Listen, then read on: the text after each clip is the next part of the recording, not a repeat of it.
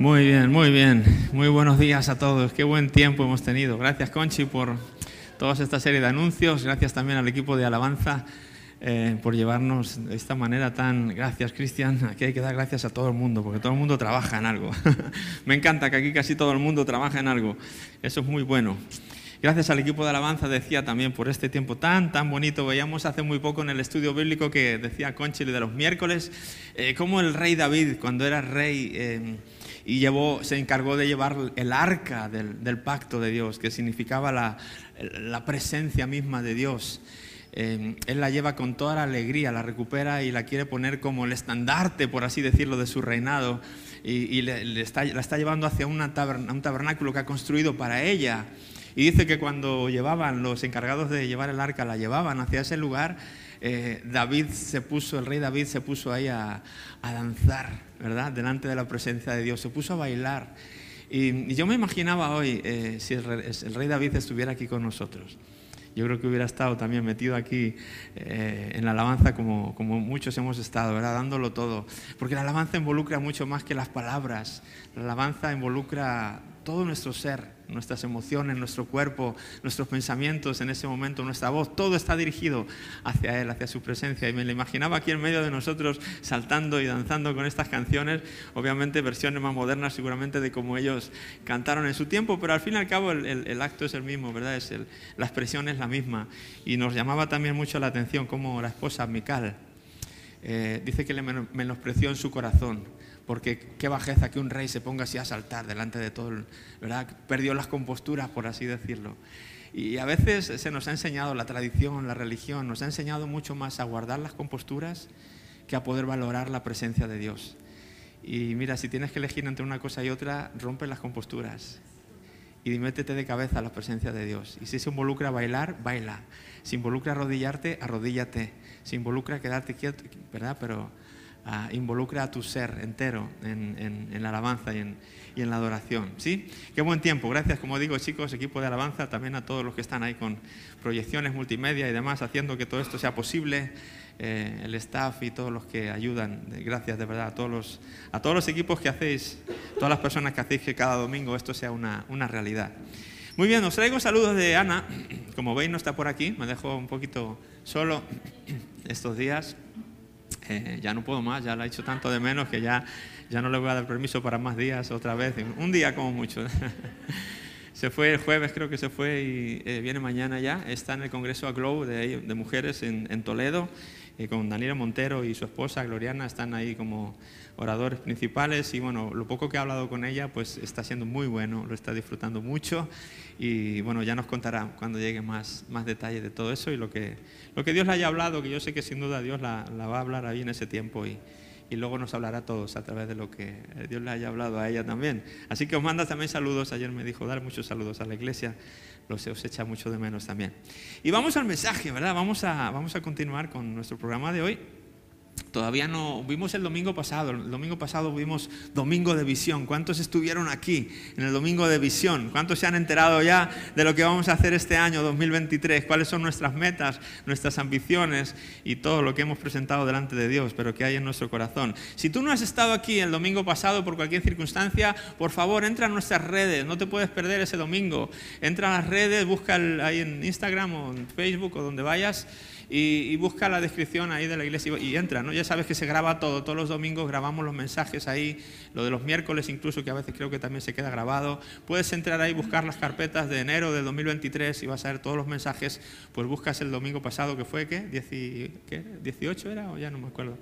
Por ahí. Y, bueno, tendrás ahí el domingo de visión, ¿vale? Para que estemos todos enfocados en este año en la misma página, con una misma dirección, con un mismo rumbo, con un mismo sentir. Es bonito ir todos a una, ¿verdad? Cuando uno es un ejército, el ejército va, ¡bum! como el batallón, va todos a una, ¿no? No va cada uno, no, voy yo, vete tú y yo al ratito ya. Y no, pues todos tienen un mismo plan, una misma estrategia y juntos van a por, a por la meta. Y así somos también nosotros como iglesia, un ejército que vamos proclamando, un ejército pacífico. Eh, proclamando las bondades del reino de Dios y destruyendo el reino de las tinieblas, así como vino Jesús a hacer también a este mundo, así nosotros queremos, ah, queremos hacer. Así que como digo, te animo, si no has estado el domingo pasado, por favor, no, no dejes mucho tiempo y entra para que conozcas ah, hacia dónde vamos. Yo estuve comentando que vamos a estar viendo desde aquí los domingos ah, las cartas, las epístolas, de, o varias de ellas de, de Pablo, de una manera seguida, capítulo 1, capítulo 2, capítulo 3, cada domingo un capítulo y para que durante la semana todos estemos un poco eh, como digo, en sintonía sí, pero masticando, ¿no? rumiando ese, ese capítulo ¿verdad? en diferentes versiones o eh, diferentes maneras de más profundidad, eh, que puedas leer, yo que sé, cosas que tienes en casa, comentarios y que tú puedas sacar el jugo a ese capítulo, ¿verdad? Solo es un capítulo a la semana, pero vamos a estar todos ahí ahondando, sacando, extrayendo de la, de la palabra de Dios el jugo, ¿verdad? Entre todos. Y, y, eso va a ser una realidad, pero hemos empezado este año hablando de un tema que es, eh, decíamos, el propósito de vida que tenía Pablo, que era conocer a Jesús. Y se ha convertido casi en una miniserie sobre conocer a Jesús, ¿no? Ya llevo cuatro domingos, creo.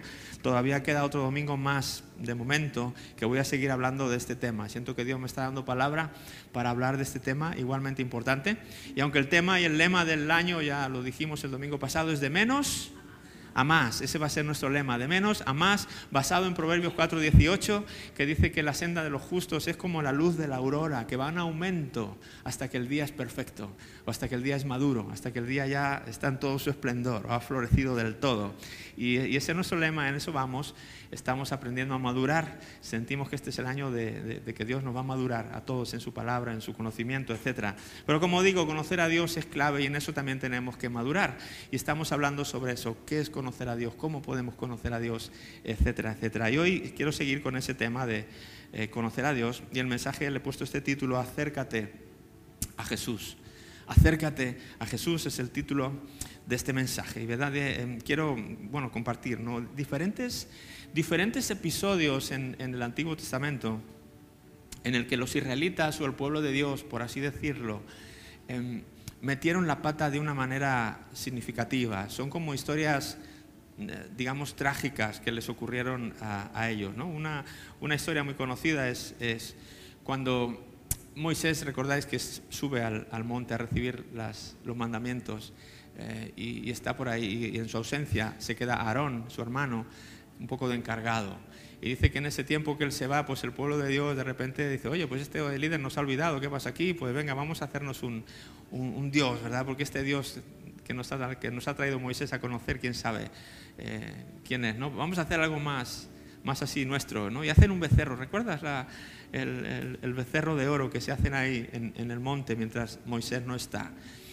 Eh, es, una, es una gran tragedia, ¿verdad? Es una gran tragedia que justo cuando este hombre ha ido a, por palabra de Dios, cuando viene, se encuentra algo tan, tan un episodio de idolatría tan, tan profundo, tan extraño, qué duro, imagínate para Moisés y qué duro para Dios ver en ese momento que el pueblo a la primera le da la espalda después de lo que había hecho por ellos. Los acababa de sacar de Egipto, de una vida de esclavitud, de, la tiranía del faraón, y les iba a llevar de camino, les llevaba de camino a una tierra para ellos solos, una tierra fértil donde bueno, producía leche y miel, etcétera, etcétera. Y, de camino, bueno, ah, ocurre esta historia, ¿no? Triste, eh, triste, mm, como, como, ella sola. Hay otro evento también muy, eh, muy trágico que les costó también 40 años de, pérdida de, de propósito en su vida, y es cuando estaban a punto ya de entrar en la tierra prometida, y mandan unos espías para espiar la tierra y, ver cómo es esa tierra que iban a conquistar, que Dios les había dado, les había dicho, esa tierra es para ustedes. Em, entonces los espías vienen y dice que 10 de ellos dan un informe muy negativo. Uy, no, hay gigantes, eh, no se puede, nos van a destruir, nos van a hacer polvo. Yo creo que mejor retirada, retirada, vámonos, que esto pinta muy feo y... Y dos de ellos dicen, no, no, pero Dios está con nosotros, Dios nos ha llamado a esto, Dios se, puede, Dios con nosotros se puede. Eh, preguntan, ¿y el pueblo al ver 10 contra 2, ya sabes que normalmente la gente, ¿dónde va la gente? ¿Dónde va Vicente? ¿no? A veces la, mayoría, bueno, la mayoría tiene mucha fuerza en, la sociedad y esto vieron la mayoría de 10 contra 2 y dijeron, no, tienen que estar, estos dos deben ser los equivocados y siempre tiene que haber ahí un par de optimistas, ¿no? idealistas que no, no, vamos, vamos con los 10. Y eso les cuesta perder un poco su vida, ¿no?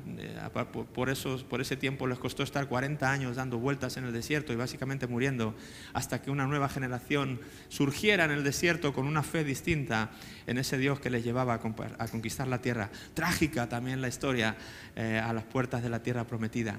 Esas dos historias son muy conocidas, ¿verdad? Si llegas llevas un tiempo en la fe o si has leído un poco la Biblia, seguro que esas dos historias te suenan eh, bastante. y hay una tercera que quizás no es tan, tan, tan conocida, pero para mí es, es igual de trágica y tiene mucho que ver con el tema que estamos tratando estos domingos de, eh, de conocer a Dios. Es en este, este, mismo incidente que os comento, cuando Moisés sube a recibir eh, las tablas de la ley, los diez mandamientos, eh, el pueblo se queda ahí a la espera y dice que Dios aparece, por así decirlo, o desciende sobre el monte y, aquello es como bastante impresionante, ¿no? Hay como truenos, hay humo, hay una, algo como una sensación de, wow, ¿quién es este Dios, no? Que, que conmueve las, montañas, por así decirlo. Era, era Dios, el Dios del cielo y de la tierra. Em, y Moisés había ido, a, como digo, a recibir de, él. Y la intención en ese, en ese capítulo de la historia era que Dios quería hablar con su pueblo, Dios quería tratar con todo su pueblo. Y, básicamente solo trató con Moisés porque el pueblo no quiso acercarse al, ver todo ese estruendo. El pueblo tuvo miedo de acercarse a ese Dios que de alguna manera se manifestaba de una manera tan poderosa que les había asustado y, y prefirieron quedarse al borde de la montaña y que fuera Moisés el que subiera a recibir eso que Dios tendría que decirles, que en ese momento ellos no sabían qué era, no sabían que les iba a dar los diez mandamientos y todo eso, solamente sabían que Dios les había llamado y quería hablar con ellos. Y para mí esta historia es, igual de trágica y la quiero leer aquí, o más trágica que las otras dos, porque trastoca toda la idea que Dios tenía de relación con su pueblo y esto es muy aplicable a nuestras vidas actuales en el siglo en el que estamos y en el año 2023 en el que estamos. Os leo unos versículos de esta historia en el libro de Deuteronomio, capítulo 5, y los versículos del 23 al 27. Dice esto, sin embargo, cuando ustedes escucharon la voz, está hablando Moisés, ¿vale? Eh, le está diciendo al pueblo, sin embargo, cuando ustedes escucharon la voz que salía de en medio de la oscuridad mientras el monte ardía en llamas, todos los ancianos y los jefes de las tribus se acercaron y me dijeron esto. Mira, el Señor nuestro Dios nos ha mostrado su gloria y su grandeza y hemos oído su voz salir en medio del fuego. Hoy comprobamos que Dios puede hablar con los seres humanos, pero aún así seguimos con vida. Eso era una creencia muy fuerte de que nadie podía de alguna manera ver a Dios cara a cara o escuchar a Dios y seguir vivo. Que cualquier hombre humano que escuchara a Dios o que viera a Dios moría en, ese mismo instante, ¿verdad? Entonces, de alguna manera dicen, oye, Dios nos ha hablado, hemos, hemos oído la voz, pero mira, no nos ha pasado nada, no hemos muerto. ¿eh? qué, curioso, por así decirlo. Ahora, sin embargo, dice el, el versículo 25, sin embargo, ¿para qué arriesgarnos otra vez a morir? Si el Señor nuestro Dios vuelve a hablarnos, seguramente moriremos y seremos consumidos por ese imponente fuego. ¿Puede algún ser vivo oír la voz del Dios viviente que sale de en medio del fuego, como la oímos nosotros, y seguir con vida? Ve tú y escucha lo que dice el Señor nuestro Dios. Luego ven a contarnos todo lo que Él te diga y nosotros escucharemos y obedeceremos. Qué noble, ¿verdad? Qué noble, nosotros vamos a ser buenos chicos, mira, vamos a obedecer en todo, ¿verdad? Vamos a escuchar todo lo que Dios nos diga, pero no queremos pagar el precio de arriesgarnos a que nos pase algo. Ya vete tú, como dice Mota, no, yo ya sí eso ya yo, yo ya sí eso ya iré después, ¿no? Tú ve, yo ya, yo me lo pienso. Ahora, ¿no te choca lo que, está, lo que acabamos de leer aquí? ¿No te choca tremendamente de dónde vendrán esas voces o esas ideas humanas que a veces salen de la nada y que no tienen nada que ver con la realidad de la palabra de Dios? Es más, acababan de experimentar en sus propias carnes que oír a Dios, se podían oír a Dios y no pasaba nada, no habían muerto. Sin embargo, pensaron que, no, pero si le oímos otra vez, seguro que esta vez entonces sí morimos. Porque ¿quién puede escuchar a Dios y seguir con vida? Pues tú, merluzo, si te acaba de pasar. Tú acabas de escucharle, y no te has muerto. Pues tú y este pueblo, este, este, es el pueblo de Dios y Dios nos ha llamado. ¿O Dios os ha llamado a escucharle? ¿Cómo dices ahora que, que vas a morir si te acaba de hablar y no has muerto? ¿Qué te hace pensar que si vas otra vez vas a morir? ¿De dónde has sacado esa idea? ¿Quién te la ha plantado en la cabeza?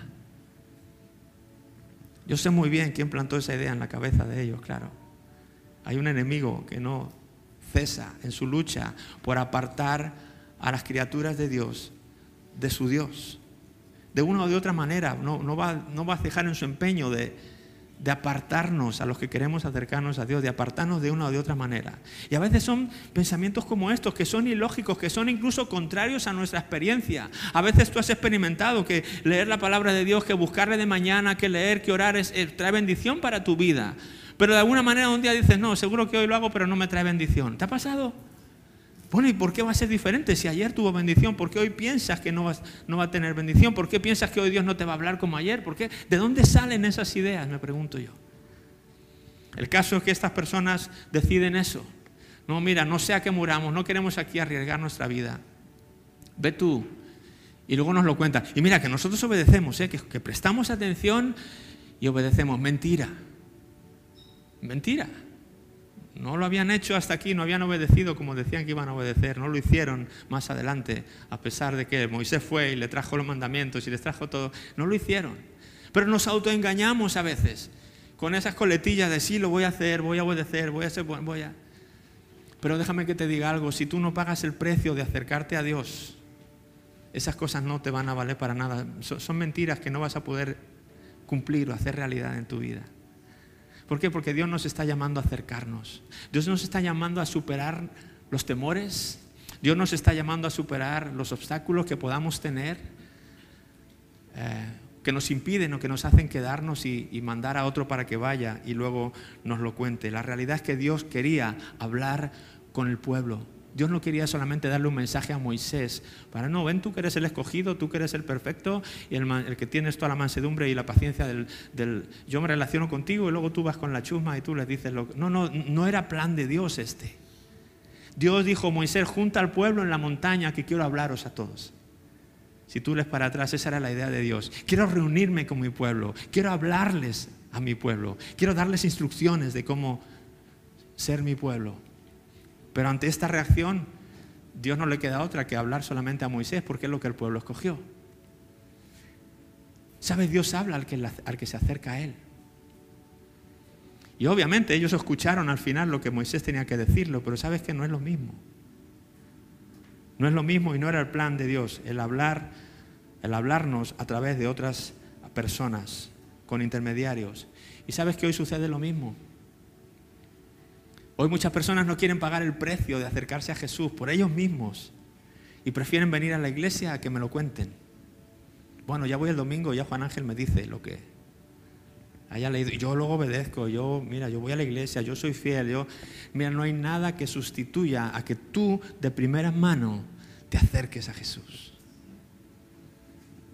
No, mira, yo me meto ahí a YouTube y ahí me pongo estos pastores que me encantan y está muy bien, no tengo nada de que veas 30 pastores, 200 pastores a la semana, mensajes, y qué mejor que estar viendo eso que no otras basuras que puedas encontrar en internet. Genial, si tienes el hábito de buscar predicaciones, buscar estudios bíblicos, genial, pero nunca lo hagas como un sustituto de tu propio tiempo con Dios, donde Dios quiere hablarte a ti personalmente. ¿Sí? Estáis muy serios hoy. ¿Sabías que Dios quiere hablarte a ti personalmente. Probablemente también te va a hablar a través de intermediarios, seguramente hoy te va a hablar y seguramente a través de predicaciones te va a hablar o mensajes te va a hablar. Dios habla de, mil maneras, pero la primera de ellas es que Dios quiere hablarte, hablarme de una manera personal, íntima. Pero la realidad es que no puede hacerlo si tú y yo no nos acercamos a Él para escucharle. Te pregunto en esta mañana, ¿cuáles son tus miedos? ¿Qué es eso que te dice? No, seguro que si hoy voy, no. Hablaremos un poquito más adelante de estas cosas. A veces es triste que nos estamos relacionando con un Dios al que no llegamos a conocer en, en, gran medida. Conocemos mucho de Él, nos cuentan muchas cosas de Él, hemos leído libros, hemos escuchado sermones, como digo, pero a veces no tenemos ese, ese conocimiento directo personal de decir, es que yo sé que mi Dios, porque yo tengo una relación personal con Él, porque yo me acerco a Él cada día, yo leo la, palabra de Dios y le pido que el Espíritu Santo me hable, tengo un tiempo de oración y, yo ahí en la presencia de Dios cierro mi cuarto, como decíamos, eh, Jesús dijo en el Evangelio, ¿verdad? Entra ahí, cierra tu cuarto, la puerta y, ahí a solas con tu Padre, pues Él, eh, tu Padre que está en los cielos, ve en lo, secreto y ahí tiene un tiempo íntimo con Él. Em, es triste cuando no hacemos eso y no llegamos a conocer a Dios de esta manera, pero proclamamos que servimos a, un Dios al que a veces realmente no conocemos bien. Tenemos detalles de Él, tenemos información de Él, pero no tenemos ese conocimiento experiencial de primera mano, de, algo constante, de ese hábito, como hablábamos el primer domingo, que esto sea como un propósito de Año Nuevo, es, tiene que ser un hábito, algo que tú haces una y otra y otra y otra vez. Y es el hábito de relacionarte con Él. Es lo que hace realmente una, una relación, el hábito de, pasar tiempo juntos. Pero como digo, a veces no llegamos a conocer del todo a ese Dios al que proclamamos. Pero sabes que tampoco es nuevo esto. Esto Pablo ya en el Nuevo Testamento le, pasó algo parecido en su viaje a Atenas, cuando fue a Atenas por primera vez en capítulo 17 del libro de Hechos. Eh, versículos 22 y 23, Pablo se dio cuenta de algo muy curioso y lo dijo allí. Estos versículos lo, comentan. Dice que entonces Pablo, de pie ante el concilio, les dirigió las siguientes palabras. Ya sabes que Pablo veía algo y no se callaba, se buscaba ahí un sitio donde subirte y, hey, y les hablaba y les hablaba del Evangelio a la mínima que podía. Entonces él ve, ve algo por ahí en su, en su, paseo turístico por la ciudad, él vio, estaba conociendo Atenas y cómo era todo aquello, observando, y cuando ya observó lo suficiente, se sube a algún lugar y les habla, y les dice, hombres de Atenas, veo que ustedes son muy religiosos en todo sentido, porque mientras caminaba, observé la gran cantidad de lugares sagrados que tienen. aparentemente uno dice, eso es malo, ¿no? No sabemos, eso es lo que Pablo estaba viendo. Y dice, y uno de sus altares tenía la siguiente inscripción. A un Dios, ¿cómo dice ahí? A un Dios desconocido. Imagínate. Este Dios, dice Pablo, a quien ustedes rinden culto sin, sin conocer, es de quien yo les hablo.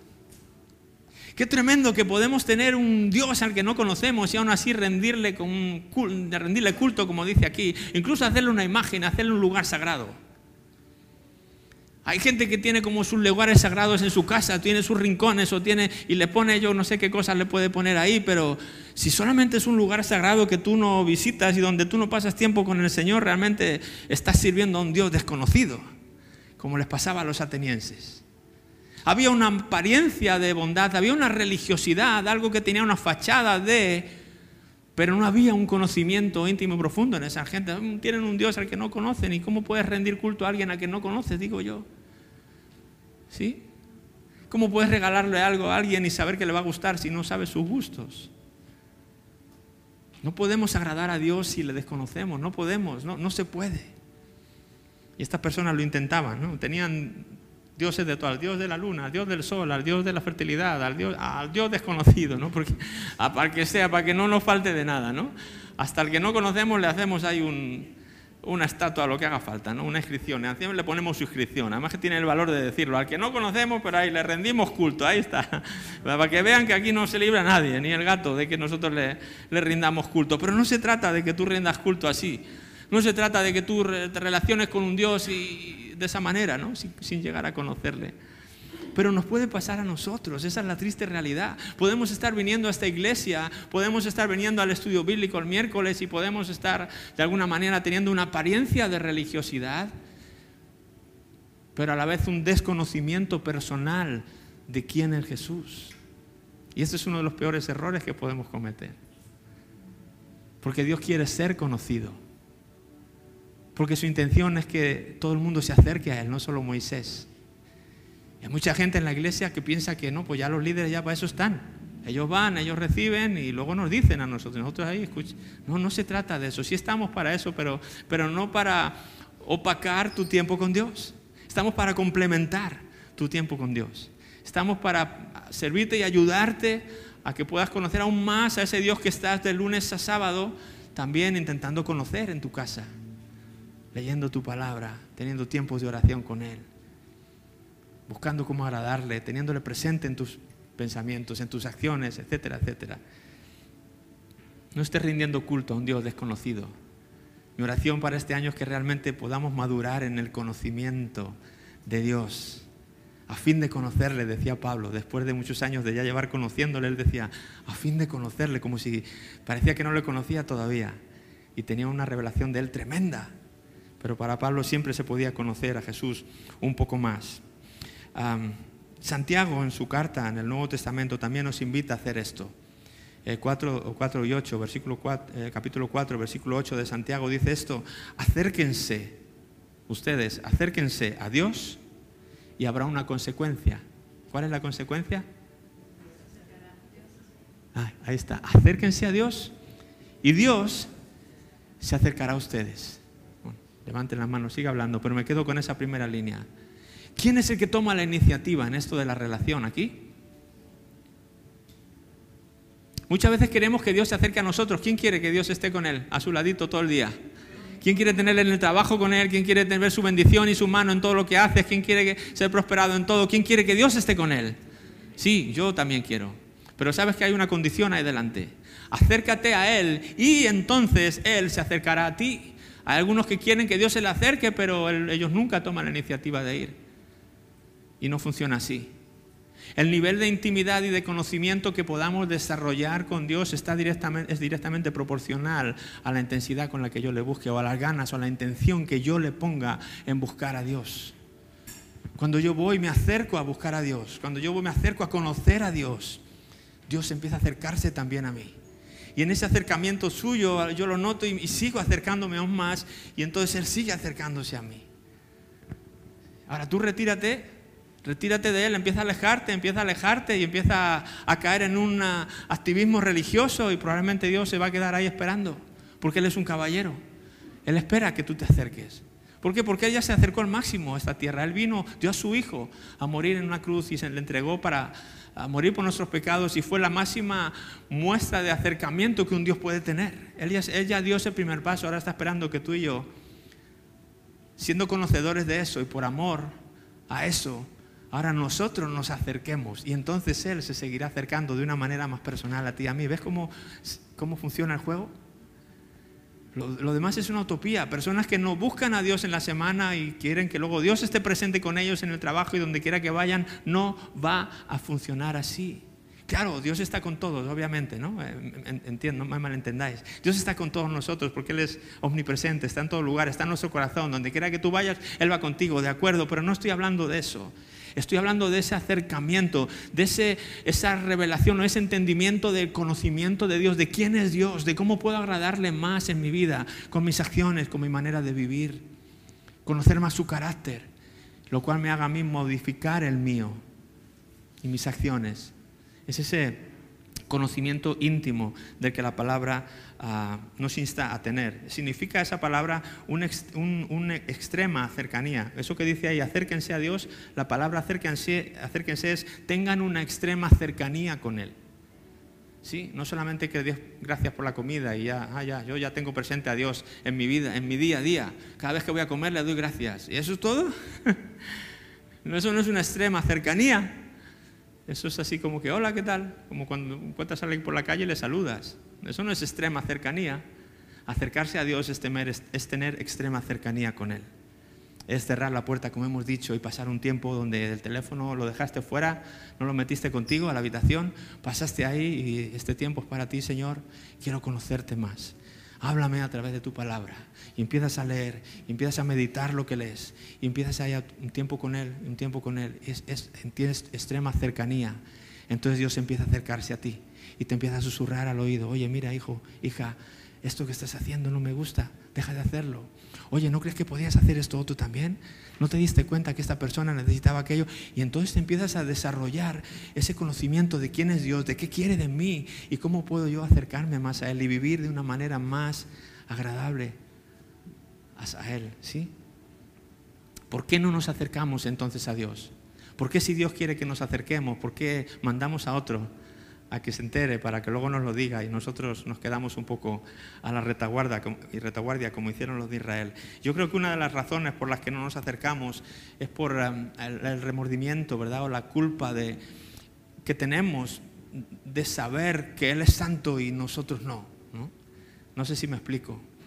Esa conciencia de saber que, pero es que hago tantas cosas mal, es que con lo que hice ayer, ¿cómo me voy a acercar a Dios? ¿Qué le digo si Él, si él me conoce? ¿Verdad? No, me, ni siquiera me atrevo, no tengo cara después de cómo le hablé ayer a mi mujer, o después de lo que hice en el trabajo, o después de lo que dejé de hacer, o después de lo que me pasó hace dos años, o después de ese grave error que cometí, ¿cómo todavía Dios va a querer ni siquiera verme? Y de alguna manera tenemos ese temor de no querer acercarnos a un Dios santo porque nosotros todavía no somos así de santos. Y a mí me da que muchas veces esto nos impide acercarnos a Dios. Y esto ha sido, esto no es nuevo, esto no es algo que te pase a ti o me pase a mí. Si vamos al principio de los principios, al Génesis, tú te das cuenta que es la historia de la raza humana. Cuando Dios crea a los seres humanos, cuando Dios crea a Adán y Eva, los crea no para tener una relación distante con ellos. La palabra nos dice que estaban antes del pecado, de que el pecado entrara, tenían una total, íntima, estrecha relación con Dios. Hablaban como a cara a cara, como Dios habla con un amigo, como, ¿verdad? Era una relación tan estrecha, tan íntima, eh, la relación del Edén que decimos siempre, ¿no? Lo que Dios un día va a volver a restaurar cuando vuelva de nuevo. Esa, esa relación de cercanía y de creador con criaturas. Pero ¿qué ocurre cuando el diablo viene y esa voz susurra y ellos desobedecen y entra el pecado? Ocurre algo, ocurre algo pues, que creo que son las consecuencias hasta el día, hasta el día de hoy. Génesis 3, vamos a leerlo. Génesis 3, versículos 9 y 10. Dicen esto, entonces el Señor llamó al hombre, perdón, el Señor Dios llamó al hombre, ¿dónde estás? Esto fue después de pecar. El hombre contestó, te oí caminando por el huerto, así que me acerqué a ti corriendo para tener intimidad contigo. ¿Ah, no? ¿Me confundí de versión? Ah, sí, no dice eso. Así que me escondí. No quise acercarme a ti. Tuve miedo. ¿Por qué? Porque estaba desnudo. Es igual que el pueblo en la montaña. Tuvieron miedo. De alguna manera se sintieron desnudos delante de Dios. Y el miedo nos hace, la desnudez, esta nos hace escondernos, no querer acercarnos demasiado por si acaso, ¿verdad? Somos expuestos o sufrimos algún daño de algún tipo. Y a partir del Edén hasta ahora, esto, este es un patrón que sigue funcionando. La conciencia de haber hecho algo malo no nos permite acercarnos a un Dios que pensamos que es todo bueno. ¿Sí? ¿Ves cómo funciona esto? Y seguirás oyendo esa voz probablemente diciendo, pero ¿dónde vas tú? ¿Pero dónde vas tú a querer tener cercanía con Dios? ¿Pero dónde vas tú? Si tú pero si tú sabes quién eres. Tú tienes esa cara en público, pero tú sabes cómo eres en, en privado. Tú sabes cómo eres cuando no hay nadie a tu alrededor. Tú sabes lo que haces, tú sabes lo que, dónde vas tú a acercarte a Dios, por favor. Lo mejor que puedes hacer es esconderte y seguir aparentando que eres un buen cristiano. ¿Te ha pasado eso? ¿Has oído esas voces alguna vez? Vienen, vienen de aquí, vienen desde el Edén y continúan hoy día entre nosotros. El pecado nos hace sentir desnudos delante de Dios y esa desnudez, como digo, hace que nos alejemos y nos escondamos. Y no solamente eso, sino mira en el versículo 7, anterior a esto lo que dice, en ese momento se les abrieron los ojos cuando pecaron y de pronto sintieron vergüenza por su desnudez. ¿Y qué hace uno cuando siente vergüenza por su desnudez? No se acerca a Dios, se esconde y en ese escondite se dedica a coser hojas de higuera para cubrirse. Queremos hacer nuestro propio vestido Queremos intentar tapar por nuestros propios medios aquello que sabemos que hemos hecho mal. Quizá eso nos permita eh, todavía poder acercarnos un poco más a Dios, pero ya no sentir tanto esa desnudez total que uno siente a veces cuando se acerca así delante de Dios. Nos escondemos y empezamos a cosernos nuestros vestidos con, con lo que tenemos a mano. Yo no sé cuál es tu vestido, yo no sé cuál es lo que estás cosiendo para tapar tu vergüenza o tu desnudez. A veces la gente se cose vestidos de buenas obras, a veces la gente se cose vestidos de, eh, no sé, de apariencia, de, vete tú a saber de cuántas cosas. Pero mientras sea que tú estás cosiendo tu propio vestido para evitar a Dios, ahí te vas a quedar, eso no va a funcionar. Te vas a sentir un poquitín más aliviado, un poquitín más aliviado de que, bueno, al menos estoy un poquito tapado, pero, pero no era eso lo que Dios quería contigo. Dios no quería así que tú te acerques de esa manera, ¿no? Y tapadito y a distancia, y él, quería la relación de antes, esa donde cara a cara hablabas, te comunicabas con Él, había cercanía con Dios. ¿sí? Él quiere eso hoy de ti y de mí. Quiero darte una alternativa mejor a esto, porque tú dirás, pero ¿qué hago, Juan Ángel? Porque yo realmente esa, desnudez la siento, esa vergüenza a veces delante de Dios la siento y si no me hago mi vestido, entonces ¿qué hago? Yo no te voy a dar otra alternativa de lo que puedes hacer cuando sientas esa vergüenza. Isaías, el profeta Isaías lo vio mucho tiempo atrás de que Jesús viniera, 600 años antes de Jesús, él vio estos versículos eh, y te los quiero dejar. Isaías 61 dice esto, me llené de alegría en el Señor mi Dios, pues Él me vistió con ropas de salvación y me envolvió en un manto de justicia. Soy como un novio vestido para su boda o una novia con sus joyas. Cuando Isaías vio la obra de Dios en la cruz, proféticamente hablando, él vio esa obra como, como un vestido que Dios le regalaba. Y no era un vestido cualquiera, era un vestido de novio. Sí, de esos de wow. En la última boda yo que estuve, el novio estaba así, me quedé viendo su chaleco, su traje impecable y dije, wow, qué guapo estás, tío, nunca te has vestido tan bien en tu vida. Dijo, no, era un traje increíble, ¿verdad? Le quedaba ahí pues o la novia ataviada con sus joyas y con toda su el de su boda, qué guapos están, se visten lo mejor que pueden. Isaías se vio así cuando él vio la obra de Jesús en la cruz. Dijo, wow, eso es como, como que Dios me está regalando, va, nos va a regalar a la humanidad así un vestido, pero no un vestido cualquiera, es un vestido de novio. Un vestido de novio, uno no se esconde con un vestido de novio, ¿verdad? Uno no va así como que hay que no me vean con el vestido. Al contrario, ¿verdad? Es como que lo luces. ¿Por qué? Porque es el mejor vestido que te has puesto en tu vida. Y la salvación que Jesús ganó para ti, para mí en la cruz, es ese manto de justicia que nos ponemos como un traje de novio o de novia y orgullosamente lo, lo paseamos, lo damos a conocer porque ya no hay vergüenza, ya no sentimos la desnudez, es más, nos sentimos guapos, nos sentimos importantes si quieres, ¿sí? Expectantes, emocionados.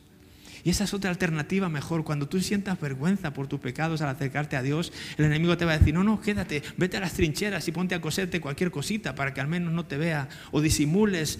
Tú di, no, no, no, no, no tengo que hacer eso ya. Rechaza esa mentira del enemigo de, no, no tengo que hacer eso, tengo una opción mejor. Jesús murió en la cruz por mí, perdonó todos mis pecados, los que cometí, los que estoy cometiendo y los que pueda conocer. Y no solamente me dio salvación y vida eterna, sino que me ha dado una túnica de justicia, que es la que me hace realmente a su sus ojos ser una persona justa y sin pecado, aunque sé que he cometido muchos. Y cuando entiendo eso, me pongo ese vestido y con confianza me acerco a Dios y digo, Señor, sé que no soy perfecto, pero gracias por este vestido. Señor, gracias por lo que me has regalado, gracias por tu salvación. Vengo a conocerte, vengo a presentarme delante de ti, a que me sigas hablando, a que sigas tratando con esas áreas de debilidad en mi vida, a que sigas limando esas asperezas que todavía me impiden ser como yo quisiera ser. Pero aquí estoy, Señor. ¿Te parece mejor opción? Es la opción que el Señor nos da para ti para mí en esta mañana. Porque lo último es escondernos, lo primero es acercarnos. Tenemos que acercarnos a Jesús, tenemos que acercarnos a Dios. Y el libro de Hebreos, el autor del libro de Hebreos nos lo recuerda de esta manera tan bonita. Y con este versículo quiero terminar, o estos versículos quiero terminar. Fíjate lo que dice así. Por lo tanto, dice, ya que tenemos un gran sumo sacerdote que entró en el cielo, Jesús, el Hijo de Dios, Aferrémonos a lo que creemos. Nuestro sumo sacerdote comprende nuestras debilidades. ¿Puedes decir conmigo? Debilidades. Comprende nuestras debilidades. Porque enfrentó todas y cada una de las pruebas que enfrentamos nosotros. Sin embargo, Él nunca pecó. Así que acerquémonos, ahí está esa palabra, ¿Cómo? ¿Así con timidez? ¿Así como con hojas de parra o de higuera? No, acerquémonos con toda confianza al trono de la gracia de nuestro Dios. Es un mandato, acerquémonos. con valentía, con osadía, sabiendo que tenemos un buen vestido que el Señor nos regaló. Acerquémonos con confianza al trono de la gracia de nuestro Dios. Allí recibiremos dos cosas, su misericordia y encontraremos la gracia que nos ayudará cuando más la necesitemos. ¿Lo quiere más claro? lo puedo gritar más, pero no sé cómo aclararlo más. No puedo decirlo más claro que como este eh, autor nos, lo está diciendo aquí en el libro de Hebreos. Sé que hay, Dios sabe que tenemos debilidades, Dios sabe que no damos la talla, Dios sabe que seguimos cayendo muchas veces durante el día de, pensamiento, de palabra, de acción, de muchas maneras. La clave está que, que hay en nuestro corazón. Realmente queremos hacer lo mejor, queremos agradarle. Si realmente nuestro deseo es ese, Él sabe y comprende nuestras debilidades porque Jesús fue hombre como tú y como yo y pasó debilidades, las mismas que tú y yo pasamos. Pero Él dice, nunca pecó. Él fue tentado en todo, Él conoce tus tentaciones, Él conoce mis tentaciones, pero Él nunca pecó. Y como Él nunca pecó, fue recibido por el Padre como el sacrificio perfecto, el hombre, digamos, que nos representa a la raza humana delante de Dios, para que Dios pueda mirar a la raza humana y decir, qué guapa está.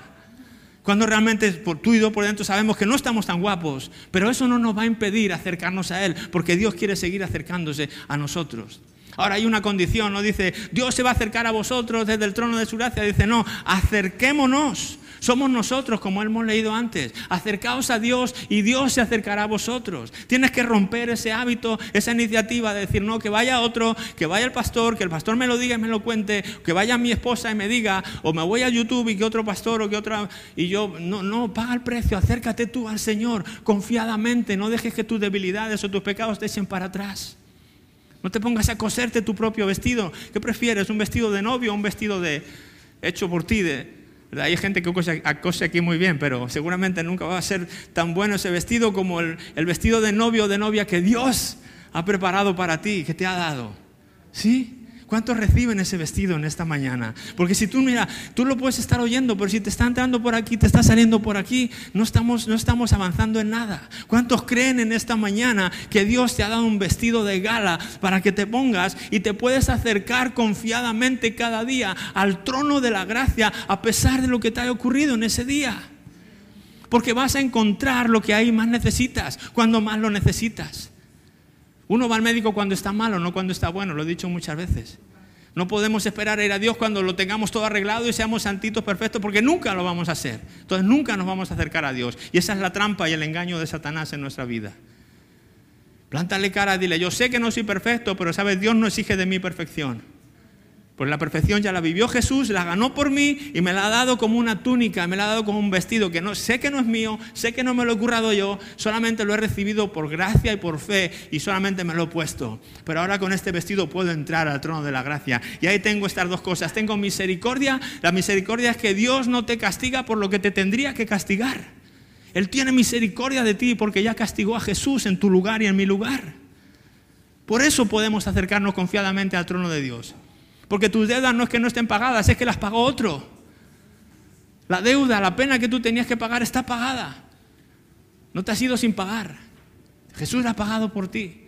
Entonces Él te da, Dios te da ahora misericordia y no te castigan como, o me castiga como nos debería castigar. Por, por, ese sumo sacerdote que entró al cielo después de vivir una vida perfecta. Pero no solamente nos da misericordia, nos da gracia también. Que desgracia es, nos da aquello que no nos merecemos. Pero aún así nos lo da porque nos ama. Entonces cuando entramos a su presencia, cuando acercamos, nos acercamos a su presencia cada día vestidos con ese traje que Dios nos ha dado, ahí encontramos esas dos cosas. Señor, gracias que tú no me castigas por lo, que yo he hecho mal en este día o en estos días. O, gracias que tú, aunque yo sé que mi condición es así, tú, no, tú me das misericordia en este momento. Pero gracias también por tu gracia, porque me das aquello que yo no puedo conseguir, aquello que yo no merezco, también me lo das por amor. Y en, ese, en esa gracia encuentras la fuerza que necesitas, encuentras la fe que necesitas, encuentras el amor que necesitas, encuentras todo el fruto del Espíritu Santo para tu vida también. Pero ¿cómo empieza esto? Con que uno no se avergüenza de su vida y se acerca confiadamente al trono de la gracia. Ahí empieza todo. Si tú no das este paso, lo demás será, pues eso, rituales para servir a un Dios desconocido, eh, harapos que nos hemos cosido y que pretendemos de alguna manera cubrir algo que jamás vamos a poder cubrir. Nada de lo que el hombre haga podría cubrir lo que solo la sangre de Jesús pudo cubrir. Sí, solamente eso. Yo te invito a que te pongas de pie en esta mañana, por favor. Vamos a terminar aquí ya. Voy a pasar que me ayuden aquí, por favor, equipo de alabanza.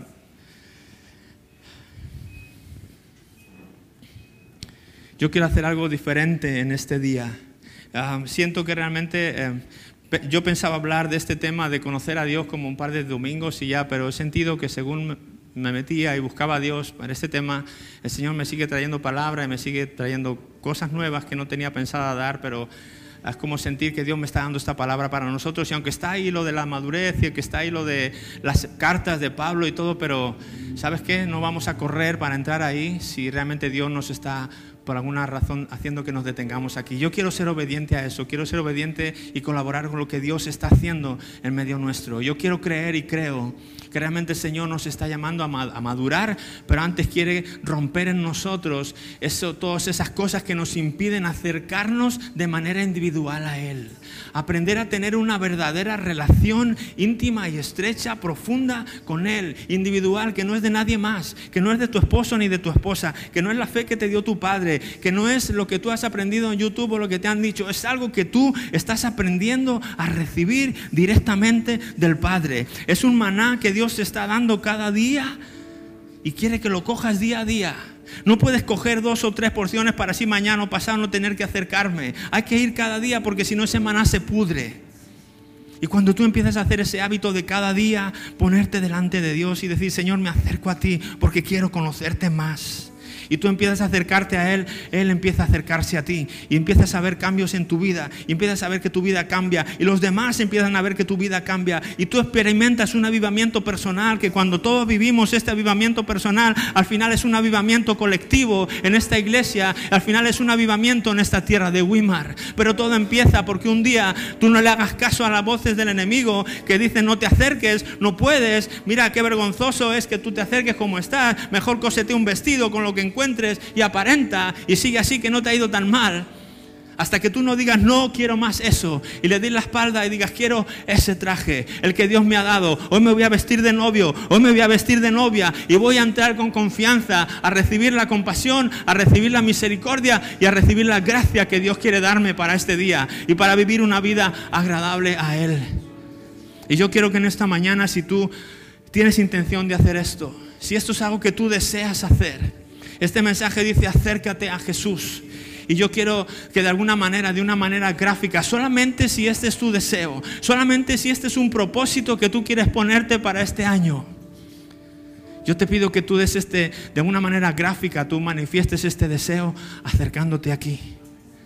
Que todo el que quiera acercarse más en este año al Señor, que puedas pasar aquí de alguna manera como para dar testimonio y de una manera gráfica que se quede en tu mente, que digas, yo recuerdo ese domingo que me acerqué literalmente a esa plataforma, era solamente un gesto para demostrarme y decirme a mí mismo que voy en serio con el Señor que no importa si hasta ahora no lo he hecho, no importa, el Señor no está aquí para juzgarnos, el Señor no está aquí para condenarnos por lo que no hemos hecho hasta ahora. El Señor está aquí en esta mañana por su Espíritu Santo para animarnos y decirnos, no importa lo que pasó hasta ayer, importa lo que está pasando ahora. El ayer es historia, lo que estamos viviendo hoy es lo que cuenta. Y si tú tienes el deseo de conocerme y si tú te acercas, yo me voy a acercar a ti.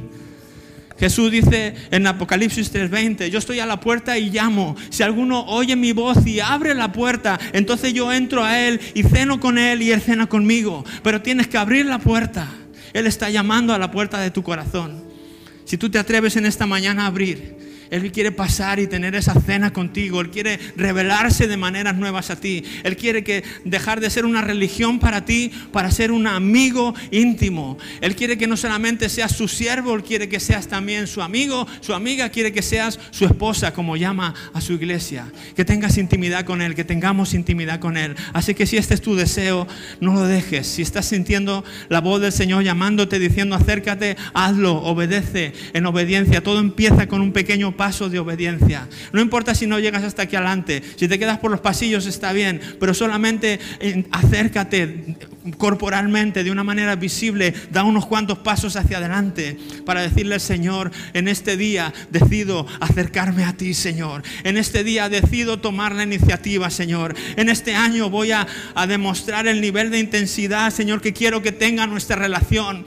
Quiero, Señor, que nuestra relación llegue a, lleve a un, vaya a un nivel más profundo y más íntimo, Señor. Está muy bien lo que te he conocido, lo que he conocido de ti hasta ahora, pero a partir de hoy quiero conocerte más. A partir de hoy eres ese Dios, vas a ser ese Dios cercano, ese Dios íntimo. Si ese es tu deseo, pasa aquí delante. Yo voy a orar por cada uno de vosotros para que podáis encontrar en ese trono de la gracia que el Señor está abriendo aquí ahora, para que podáis encontrar esa misericordia y esa gracia, para que os capacite, para que podamos vivir un 2023 realmente de intimidad con el Señor, un 2023 de madurez en el Señor, un 2023 de ir de menos a más de poder llegar a ser personas maduras, cristianos maduros, que no sean llevados por cualquier viento de doctrina para allá y para acá y arrastrados como por las olas, sino que tienen sus pies aferrados y firmes sobre la roca y por más que vienen los vientos y vienen los ríos y golpean contra las casas, esas casas no se van porque están fundadas en la roca que es Jesucristo. Porque hemos hallado gracia y porque hemos hallado misericordia y hemos hallado paz en, su, en, en Él, en su trono. Así que si ese es tu deseo, voy a te voy a dar un momento más para que puedas pasar aquí. Y vamos a hacer esta oración juntos. Mientras yo oro, tú pídele al Señor esto mismo. Exprésale al Señor ah, tu deseo en tu corazón de lo que quieres hacer. Ese deseo de intimidad con Él. Abre tu boca, que, te, que tus oídos te oigan lo que vas a decir en esta oración. Abre tu boca, verbaliza y dile, Señor, hasta, hasta hoy fue un día, pero hoy es un día nuevo. Hoy trazamos una raya, Señor, en mi, hoy trazo una raya en mi relación contigo, Señor. Y hoy las cosas van a ser diferentes en mi vida personal, Señor. Hoy las cosas van a ser diferentes. Empieza a hablar, empieza a levantar tu voz y a decirle al Señor ahí lo que quieras. Él está escuchando cada una de vuestras voces en este momento. Padre, gracias en el nombre de Jesús por esta mañana. Gracias que este no es un domingo más, Señor. Gracias que este día tú lo tenías marcado en tu calendario del cielo, Señor. Gracias que en este día tú sabías, Señor, que estas personas iban a dar este paso de fe, Señor, de acercarse a ti. Este paso de intencionalidad, oh Dios, de demostrar, oh Dios, a ellos mismos y al resto del cuerpo, Señor, que quieren mejorar su relación contigo, Señor. Padre, bendice, Señor. Bendice, oh Dios, el deseo de cada una de estas personas que han dado un paso al frente, Señor Jesús. Yo te pido por cada una de ellas, en el nombre de Jesús, que a medida que ellos se acercan a ti en esta mañana, Señor, que tú te muestres como ese Dios que no se esconde, ese Dios que también devuelve ese acercamiento y se acerca aún más a nosotros. Señor, que en esta mañana, oh Dios, ellos puedan sentir tu presencia, Señor, mucho más cerca que nunca antes lo han sentido, Señor. Que en esta mañana cuando salgan de este lugar, Señor, salgan distintos, Señor. Salgan con el sentimiento de que algo se ha roto, Señor. Salgan con el sentimiento de que han dejado de coserse vestidos por ellos mismos para tapar su vergüenza, oh Dios, y que se han puesto un traje, se han, se han engalonado con un traje de novio o un traje de novia, Señor, que tú les has provisto en la cruz, Señor. Ese manto de justicia que les envuelve, Señor, y por el cual tú solamente ves, los ves como personas justas, los ves como personas santas, los ves como personas limpias, Señor, aunque conocen nuestros errores, porque la sangre de Jesús que va en esa vestidura les cubre, Señor. Y esos pecados han sido perdonados y arrojados al fondo del mar, Señor Jesús. Yo te pido que cuando ellos caigan, Señor, les des el valor de levantarse, Señor. sabiendo que tú no estás para juzgarles, que tú estás para animarles, que tú eres el Dios de las segundas, terceras y mil oportunidades. Que siempre que se arrepientan y te busquen de todo corazón, Señor, y busquen tu perdón, tú vas a estar ahí para concedérselo, Señor Jesús. Y le vas a llevar de gloria en gloria, Señor. Y vas a transformar no solamente sus vidas, sino la vida de su casa, de sus hogares, Señor. Creen en el Señor Jesucristo, serás salvo tú y tu casa, Señor. A medida que ellos se acercan a ti, Señor, yo declaro que también sus hijos se van a acercar más a ti, Señor. Yo declaro que también sus personas más queridas se van a acercar también más a ti, Señor. Yo declaro que tú vas a hacer una obra perfecta, completa, Señor, en sus corazones, en sus hogares, en sus casas, aún en sus lugares de trabajo, Señor Jesús. La gente verá en ellos que tú caminas con ellos, Señor. La gente no verá a tres personas en el horno de fuego, verán a cuatro personas porque tú estarás con ellos, Señor, por esa cercanía que te están demostrando, Señor. Los bendigo en esta mañana en el nombre de Jesús, oh Dios. Te doy gracias por su valentía y su decisión de venir aquí al frente, Señor, y de entregarte sus corazones y de entregarte, Señor, sus hábitos y su vida, Señor. Y pido que no les, tú, no, el Dios que nunca falla, una vez más, Señor, no le falles, oh Dios. Y tú seas su Dios y tú les defiendas y tú proveas y tú vengas a su encuentro, Señor Jesús. Y que su relación contigo a partir de hoy sea diferente para siempre y para mejor, Señor. Los bendigo con toda bendición espiritual, Padre. En el nombre de Jesús. En el nombre de Jesús. Gracias, Señor. Gracias, oh Dios, por lo que estás haciendo en ellos, Señor. Gracias, oh Dios. Gracias, Señor. Bendícelos, Señor Jesús. Muchas gracias, oh Dios. Gracias, Señor, que tú estás aquí, oh Dios. Gracias, oh Dios. Gracias, Señor. Gracias, oh Dios. Amén. Y ahora quiero orar por aquellas personas que nunca antes habían entregado su vida al Señor, aquellos que todavía no, no tienen una relación personal con el Señor, aquellos que nunca han invitado al Señor a entrar a su corazón y, y ser el centro de su vida. Yo quiero darte la oportunidad de que esta mañana lo hagas. No hace falta que se muevan los que están aquí, si quieren quedar, se pueden quedar. Pero si tú estás ahí, también puedes repetir conmigo, Señor Jesús, quiero hacerte el centro de mi vida hoy. Sé que tú me has perdonado en la cruz, Señor. Y sé que tú me recibes y yo me acerco a ti. Hoy te recibo en mi corazón, Señor. Reconozco que eres el Hijo de Dios, que moriste en una cruz, pero te levantaste de la muerte resucitaste y hoy me resucitas a mí también, a una vida nueva y a una vida eterna, a una vida con propósito, en el nombre de Jesús. Amén. Y todos le damos un fuerte aplauso a Jesús. Gracias Señor por lo que has hecho en esta mañana. Gracias Señor. Amén. Gracias Dios. Gracias Señor. Amén, amén. Gracias Señor. Amén, amén. Amén. Yo no sé tú, pero yo estoy emocionado por lo que el Señor va a hacer en este año 2023 en esta iglesia, empezando por cada uno de vosotros y vosotras que habéis venido en esta mañana aquí al frente. El Señor tiene cosas nuevas, preciosas. Los pensamientos de Dios para ti son pensamientos de bien, para daros un futuro y para daros una esperanza. Esa esperanza en Jesús. Eh, y yo le pido que realmente este año sea un año eh, de despegue y de madurez para todos y cada uno de nosotros. Conchi, te voy a invitar a que pases aquí y cierres todo este tiempo. Gracias.